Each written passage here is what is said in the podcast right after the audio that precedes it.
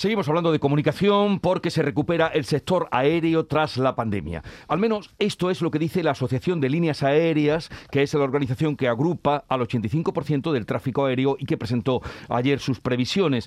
Nos atiende Javier Gándara, que es el presidente de la Asociación de Líneas Aéreas ALA. Señor Gándara, buenos días. Hola, buenos días, ¿qué tal?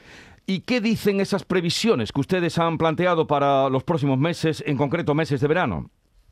Bueno, pues que para esta temporada de verano, digamos, acaba de empezar, ¿no? Y acabará en octubre. La previsión ahora mismo es que hay programados alrededor prácticamente el mismo número de asientos que hubo ya en el, el verano 2019, que fue el último año, digamos, por decir, normal, ¿no? Con lo cual, eso son perspectivas buenas. También es cierto que eso es la oferta que se va a poner a la venta y está sujeta a posibles cambios y, luego entonces está por ver realmente si la demanda va a responder igual que nosotros creemos que, que sí, con lo cual es bastante probable que este verano, si a lo mejor no alcancemos ya cifras de pasajeros, igual que antes de la pandemia, ya estemos en niveles bastante similares.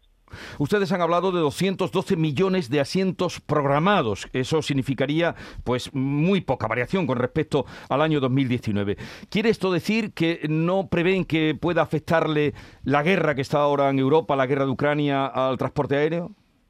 Bueno, pues eh, ahora mismo, digamos, el impacto que está teniendo la guerra del transporte aéreo en el caso de España es, pequeño porque, digamos, antes de la pandemia las rutas no directas con uh, Ucrania y Rusia apenas representaban un 1% del tráfico, pero eso sí, el impacto indirecto está viéndose, digamos, muy reflejado por el tema del precio del combustible, ¿no? Ahora mismo el queroseno de aviación está al doble del precio que estaba en abril del año pasado, ¿no? Y como el combustible es el 30% de los costes de cualquier compañía aérea, eso entonces lo que puede tener un gran impacto, ¿no? Entonces, claro, nosotros lo que vemos es que ahora mismo eso es lo que hay ofertado, pero bueno, hay un gran grado de incertidumbre, ya no solamente por el tema del precio del combustible de la guerra de Ucrania, sino porque tampoco sabemos, digamos, si nos vamos a enfrentar a una nueva variante o otra serie de cuestiones, con lo cual, con la prudencia, digamos, en estos casos, son perspectivas buenas, pero bueno, ahora habrá que ir realizándolas mes a mes. ¿Se prevé en subida de precios?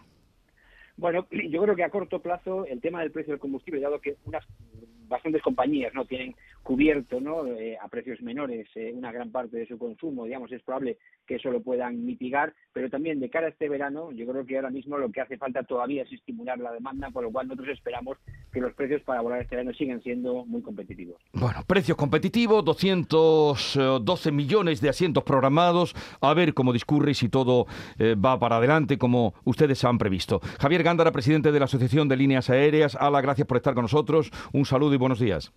Gracias y buenos días.